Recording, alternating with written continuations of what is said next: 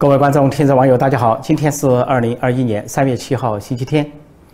中共的人大政协两会继续召开。那么这个会议有很多的看点和花絮。不过现在在国内外的媒体上，习近平的茶杯成了一个焦点。原来这个茶杯很有讲究，说在人民大会堂注意到，啊，只有习近平面前，他一个人面前有两个茶杯，其他政治局常委。啊，政治局委员或者是党和国家领导人、人大代表、政协委员都只有一个茶杯，所以这引起了人们的纷纷议论。第二个特点呢，就是不仅有两个茶杯，而且他倒茶的方式跟别人不一样。如果说别的服务员服务多个政治局委员和政治局常委，但是服务习近平的只是一个专人，一个年轻男子。另外呢，说他倒茶有讲究，别的人是添茶，但是习近平呢是喝完一杯被连杯端走。然后再换上连杯，换上一杯茶，说非常特别。那么人们就议论纷纷。但最多的议论和猜测，直截了当的就说：防暗杀，防暗算，防有人下毒，这是基本的常识。当然是这样。他作为党和国家最高领导人，号称身兼总书记、国家主席、军委主席，似乎对自己的安保很在意。这个可以理解。但问题是，他这个方式，呃，究竟有什么含义？那么最早的时候，中共这个开会呢，呃，不管政治局常委、政治局委员，或者是人大政协代表，那么都是用同一个茶杯。另外，呃，就算是倒茶倒茶水的服务员有不同，那么也就是分区分片负责，没有人单一服务，没有人为所谓党和国家最高领导人单一服务。这是习近平上来之后出现了这个情况。还有一个差别，人们意识到，说在习近平之前呢。都是女服务员在倒茶，一般都理解呢，女服务员显得形象比较柔和，比较端庄，来做这个会场服务会增加一些啊平衡感、环境的这个宁静感。但是习近平呢上任以来不久，大概在二零一四或者二零一一六年开始啊，就换成了男服务员，尤其是给政治局常委、政治局委员这个主席台中心这一区域呢是男服务员倒茶。那么说两个原因。一个原因就是因为前总书记江泽民太色太好色色眯眯，有女服务员倒茶，他就老色眯眯地看着女服务员，以至于呢被国内外的镜头拍摄啊传为笑谈或者是某种美谈打引号的美谈，说是中共呢这个觉得党和政府啊这个政府中央政府太丢脸，因为一般的人民大会堂的这些女服务员都经过挑选，有一定的颜值，有一定的身材，说很容易引起这些。啊，党和国家领导人的垂涎，这是个原因，就决定呢终止这个丑闻、这个乱象，那么就换成男服务员。当然，如果是在座的有啊什么 LGBT，就是现在世界上流行的说法同性恋，那有另当别论了。但他们也不会说。那么第二个原因就是说，男服务员换上去之后，说他们能够身兼保镖，说是比如说为习近平服务的这个专职的服务员，那么他可能就是一个保镖扮演的。那么一遇到有什么事情的话，就可以突然开始散打，武功就来了。但问题是，你男服务员可以是男保镖，可以来散打，难道女服务员就不可以是女特工，可以来柔道吗？所以保镖男女都可以做。再回到习近平这个茶杯，他为什么需要两个茶杯？为什么每次需要啊这茶杯连水整碗的整杯端走或者整杯端来？那么是说不信茶壶。那么茶壶是否可以有毒？茶水放下来可能有毒。那么你如果不信茶壶，不信这个茶壶里倒的水的话，那整杯又怎么可以预防呢？那么就还有另外一个原因，就说可能一杯拿过来，另一杯拿走之后，立即送到另一个房间、另一个部门进行检测，看是否有毒。如果有毒的话，还来得及，习近平马上跑医院，还来得及跑三零医院。因为最近几年听说习近平呢，啊，经多次因为食物、交通、医疗这个受到。别人的下毒，或者是陷害，或者是谋害，以至于多次突然腹痛难忍，紧急的从中南海地下地下通道直接送到解放军总医院三零医院，就是中共的高干医院。如果说一个茶杯换来，一个茶杯端走啊，或者说始终保持两个茶杯，那么就说明习近平对。这个给他倒水的或者换茶杯的服男服务员本身都不信任。一般认为呢，如果是一个指定一个男服务员为他服务，那这个人恐怕要么是他的家里人，要么就是他的亲戚，总之是他百分之百信得过的人。但是如果说要把一个茶杯立即拿去验证，啊，茶叶有没有毒，这个茶杯继续喝，那说明就连这个人他都要防范。他不仅要防范这个人，而且要防范在后台啊制作茶水的人也要进行防范。所以就有可能是不断的检验他用过的茶杯，或者用之前检验一次，是特色一个房间；用之后又检验一次，又特色另一个房间。总之，分开检测，分开倒水。如果有蛛丝马迹，立即发现。那么，另外，习近平摆两个茶杯究竟什么意思？如果说连水带杯换上来，又连杯拿走的话，那么一个茶杯就够了。那两个茶杯也说明他在防周边人，因为那都是主席台，你防谁呢？除了服务员之外，你就只能防坐在你旁边的政治局常委、政治局委员。比如开全国人大，那么坐在他一边坐的是总理李克强，一边坐的是呃人大委员长栗战书。如果开全国政协，有时候一边坐的是总理李克强，有时候一边坐的是政协主席汪洋，那么他就防范这两个人旁边的人给他施手脚，因为你开大会总是有不注意的时候，你开个小差东张西望或者打一下瞌睡，那么这回这今年度两会呢，就有人看到习近平闭上眼睛休息了一会儿，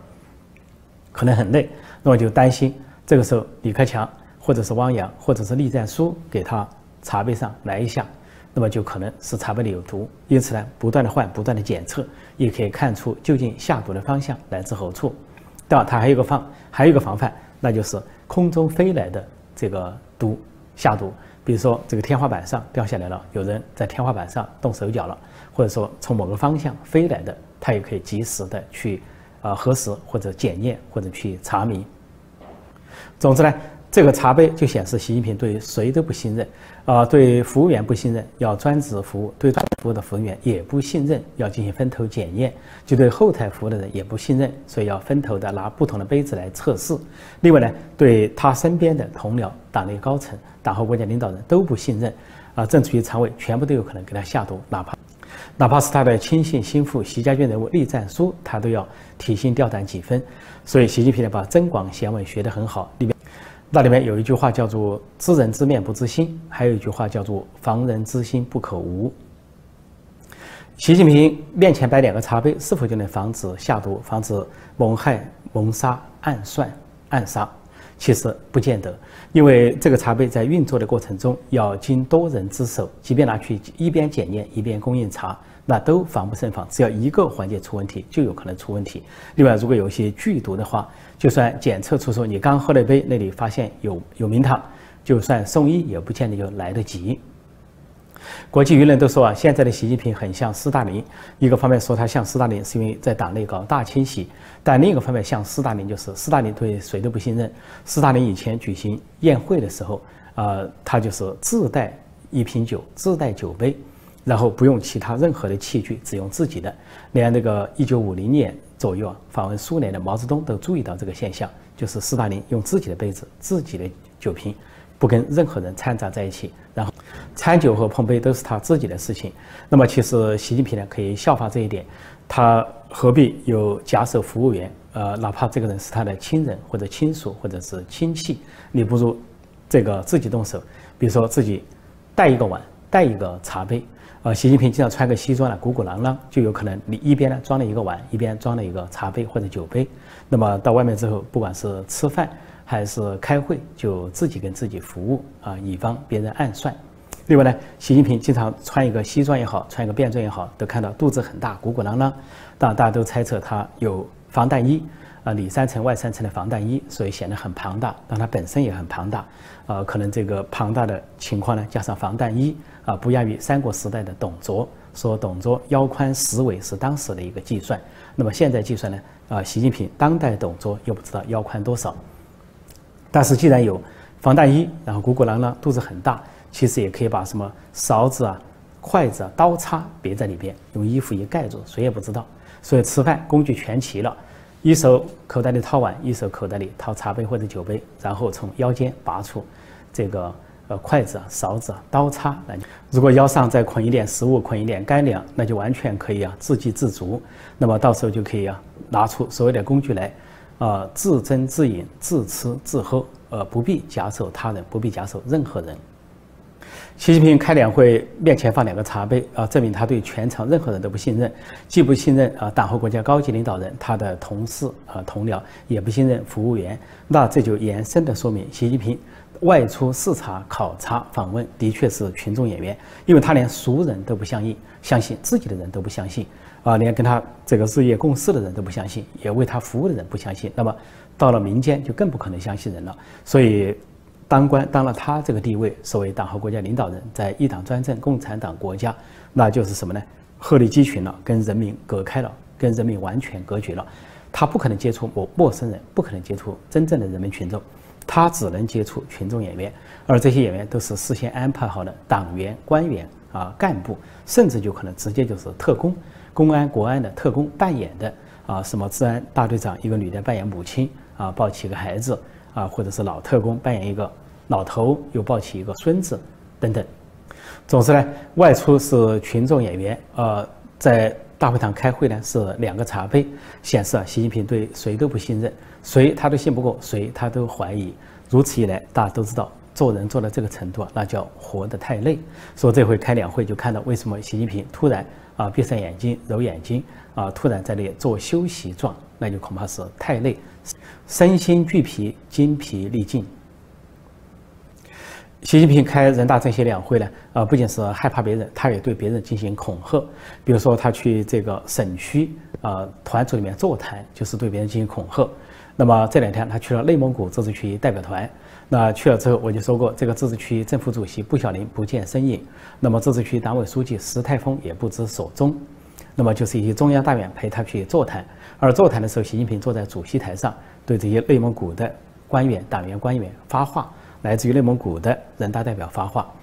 他说内蒙古反腐有一个重要领域就是煤炭领域。然后他突然杀气腾腾地对在场的内蒙古人大代表、党员、官员说：“他说，当做共产党的官，当做人民的公仆，却拿着国家资源去搞行贿受贿，去搞权钱交易，这个账总是要算的。”他讲这个话的时候，据说全场一片寂静，哪怕掉一根针在地上都听得见。实际上，习近平到内蒙古这个团也好，到其他团也好，比如说教育、科技、教育卫生这一团去。讲话的时候啊，他一讲话，这些人就低头，都拿个笔拿个纸开始记录，就马上再现了北朝鲜的情景啊。北朝鲜金正一到哪里，不管是站着讲话、坐着讲话，周围的人不管是坐着还是站着，立即拿笔拿本子记录，一个一个个头都不敢抬。那么现在习近平抄金正的作业抄到家了，终于抄得神灵活现了，抄得形神俱备了。因此在人民大会堂上演，只要习近平一进去。这些人就齐刷刷低头开始写，低着头记录，表面上看的是尊敬、是恭敬、是崇敬，但事实上更多的是惧怕、是恐惧、是害怕，因为呢，目光不敢直视，就仿佛董卓临朝，或者是曹操临朝，或者是啊司马昭临朝了，这些文文武百官啊，文公大臣都要低下头来。惶恐而不敢正视，说习近平现在就是董卓在世，曹操在世，司马昭在世，只要他一临堂，全体吓得赶紧拿笔拿纸做记录。这就跟之前的啊毛泽东死亡之后的时代完全不同，哪怕是邓小平时代，还有这个胡耀邦、赵紫阳，一直到前不久的这个胡锦涛、温家宝时代。那么到了一个分组去座谈，大家都可以侃侃而谈，轻松自如，甚至可以开点玩笑。啊，据说这个胡锦涛有时候到团组里去座谈，还跟大家一起唱一首歌，啊，当地家乡的歌。但是呢，这个时代似乎结束了。随着习近平上来，这个崇祯皇帝上来了，啊，末代皇帝上来了，突然之间要正襟危坐，要严肃一点，要一拍惊堂木。所以这人给吓住了。再加上他又崇拜北朝鲜，崇拜金正恩，把金正那套北朝鲜的搬过来。所所以现在的习近平时代，人大政协两会，这些人大代表、政协委员已经没有什么选择，只要习近平一讲话，习近平一进来，是讲话也好，座谈也好，大家就赶紧低头拿笔拿纸记录。其实这个场面对谁有意思呢？对谁感到有趣呢？有习近平一个人在那讲话，看到大家全部在低头记录，习近平觉得很享受吗？要是换一个正常人，可能进来就说：“哎，你们别写，别记了，别低着头。”没什么不得了，我们放松，呃，座谈一下，啊，畅所欲言，开诚布公，大家轻松轻松，啊，这样的话呢，并没有减低这个人的官威，反而呢，使他跟大家拉近，有可能都互相说一点这个啊亲切的话语，或者气氛松弛一点。反过来，下面的代表，呃，人大代表或者政协委员，要是正常人的话，就想，啊，你总书记来了如何？啊，你大官来了如何？啊，我就给你听啊，目光交接，语言交接，互相有个交流，交流都是谈，不光是语言交流，还有目光交流。那么何必低头记呢？我就记，但是他们不敢。如果说他不，他这个目光交接，他这个语言交接，甚至面带微笑，别人都低头记录，别人都低头在纸上写，自己一个人不低头在纸上写，不行。一看周围人动了，赶紧拿笔拿纸记吧。他担心的是。习近平要是对谁记恨起来、报复起来，那可能就记恨报复那个没有啊拿笔拿纸记录的人，就跟金正恩一样。金正恩据说到各地去视察，不仅官员要拿本子、拿这个笔啊记录，而且站的姿势也要恭敬啊，一个一条腿长、一条腿短，做稍斜状。说是有一个官员被处决，就因为站立姿势不对，说那个姿势啊不恭敬。这个恭敬不恭敬由金正恩来定义，他定义那个官员站立姿势不对、不恭敬，拉出去。当场处决，以惊悚百官。而且前些年，金正报复呃谋害他的亲姑父张承泽，就在会议上进行的。他在会议上已经准备好清兵埋伏，然后自己在会议上大讲：有人是野心家、阴谋家，要篡党夺权，要跟外国势力勾结如何？然后就突然下令，叫他姑父张承泽站起来，然后突然就冲进金正的亲兵，当着大家的面把他带走。然后百般的酷刑，最后枪决。有人说是犬决，被这个群狗咬死；也有人说是其他很很惨的死法。所以在场开大会的一些呃代表啊啊中央委员几千人，其惊悚的程度可想而知。所以现在现在在北京，在人民大会堂，现在的中共人大政协两会的代表或者委员也很怕这一幕出现在北京，就是北朝鲜的一幕。一幕发生在西朝鲜，平壤的一幕发生在北京，金正恩的那套来到习近平手上，所以一个个胆战心惊、提心吊胆，而习近平还嫌不够，干脆赤裸裸的威胁，说是这个账总是要算的。那么在场的官员肯定是心胆破碎。说到内蒙古，其实习近平意有所指，因为内蒙古呢，目前呃，布小林是这个三代传承的蒙古王。那昨天我说过了，同时他是北大的，是李克强的学妹，跟李克强有这个上下级的关系，或者说呃校友的关系。那么另外呢，这个自治区党委书记石泰峰是李克强的同学，也是北大的，也是团派人物，显然又属于李克强这条线上。而习近平不仅在内蒙古呢，去年去搞这个呃反蒙古人，取消人家蒙语教育，要强行搞汉化教育，制造了大规模的事端。激发了民众的抗争，然后有暴力的镇压。呃，步小林不表态，而石泰峰呢，先不表态，后来就自我检查。那么，习近平在内蒙古还有一层目的，说是倒查二十年，专门查煤炭行业，因为查来查去可以刚好查到二十年前在那里当过呃内蒙古自治区党委书记的团派人物胡春华，现在是副总理，也是接班人选之一。就中共高层各派。在说要讨论习近平的接班人的时候，习近平要提拔他的习家军人物，那么团派要推胡春华，因为都是六零后，那么各方有一个拉锯战，说习近平在内蒙古搞搞政、搞动作，也就是针对胡春华。总体来说，针对团派，针对李克强、汪洋这一派。这几年，习近平和习家军一直在内蒙古官场搞大清洗。这个清洗的结果是什么呢？说除了大批的抓捕一些官员，什么厅局级长抓了大批以外，说三百零七名啊省部级的官员投案自首，还有一千五百多名的官员呢自己交代问题。那么接下去呢，恐怕还触动更多的官员，有可能他下一步就是触动自治区政府主席布小林。出动自治区党委书记石泰峰，甚至就去出动副总理胡春华。总之，谁只要不是他的亲信心腹，只要不是习家军，不是他这条线上的人，或者按他的标准说，这些人没有做到四个意思、两个维护，那么就要把他们整垮、整死、整到底。所以我就说过，现在习近平在党内维护他的统治、维护他的权威、维护他的权利啊，不是靠让周边人心服口服，不说对他的能力或者是水平心服口服，而是靠恐吓、恐吓，让周围人被吓怕、吓服。你不服，我吓到你服。你因为恐惧而臣服，哪怕你是违心的表态，只要就算你口服心不服，只要你表态了，你就是被吓住了。只要你被吓住了，也就算是你服了。服了习近平的权威了，至少你不敢乱动。按照毛泽东的斗争哲学，那就是说，只准你们规规矩矩，不准你们乱说乱动。反过来，从毛泽东到习近平这样的独裁者、大独裁者，他自己呢就可以和尚打伞，无法无天，为所欲为，随心所欲。比如说，习近平这回在内蒙古自治区还有其他团恐吓大家，说这个账总是要算的，一口一个反腐，那大家就可以悄悄地问一句，轻声地问一句，或者说在心里问一句：那你呢？你习近平呢？习家族呢？你在香港，你家族有十套豪宅，呃，你的姐姐姐夫在这个王健林的万达公司有股份，那么你的两个姐姐，一个弟弟都移民国外，都分别是澳大利亚的国籍、加拿大的国籍。另外，你还有个表弟叫齐明，在澳大利亚犯案累累，啊，一直最近十年都被澳大利亚各方面追究啊，警方啊，检察机构、司法机构一直在追究。这个表弟齐明在那里又是。赌钱、洗钱啊，非法移民等等，可以说是说很多的犯罪勾当都干了。那么这个齐明呢，在二零一三到二零一四左右，是在赌场去这个赌博或者洗钱，一次就是三千九百万美元之多。到二零一五年，又被计算出他在那个赌场洗钱呢是高达四千五百万美元。到二零一九年，又查出了他在那里是系统性的犯罪。包括赌钱、洗钱啊、转移资产，还有就是这个非法移民等等。那么这些钱究竟从哪里来？难道这个齐民这些钱是从天上飞下来的吗？难道不是官商勾结、权钱交易的结果？难道习近平啊这个作为他的表兄，这个背景没有起作用？这都让人怀疑。让